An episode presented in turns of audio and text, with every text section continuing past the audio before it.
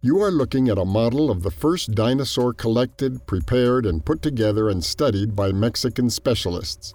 The history of the first discoveries of dinosaurs in Mexico dates back to the beginning of the 20th century, but it wasn't until the 80s that the first projects headed by national researchers were developed, resulting in the discovery of a duck billed dinosaur belonging to the genus Latirhinus that they named Isaura.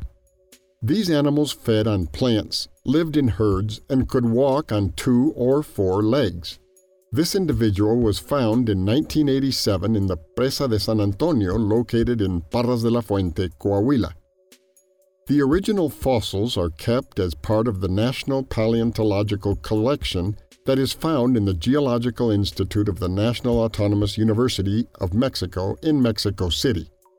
Dinosaurs, without a doubt, have been one of the most successful animal groups that have lived on the Earth. They have been the main characters in movies, science fiction, novels, stories, legends, and all types of cartoons, and have stimulated the imagination of children, scientists, writers, and movie makers.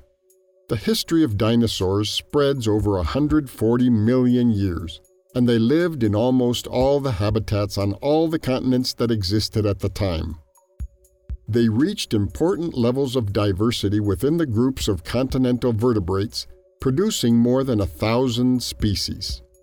The state of Coahuila is the area with the greatest variety of dinosaur fossils in Mexico.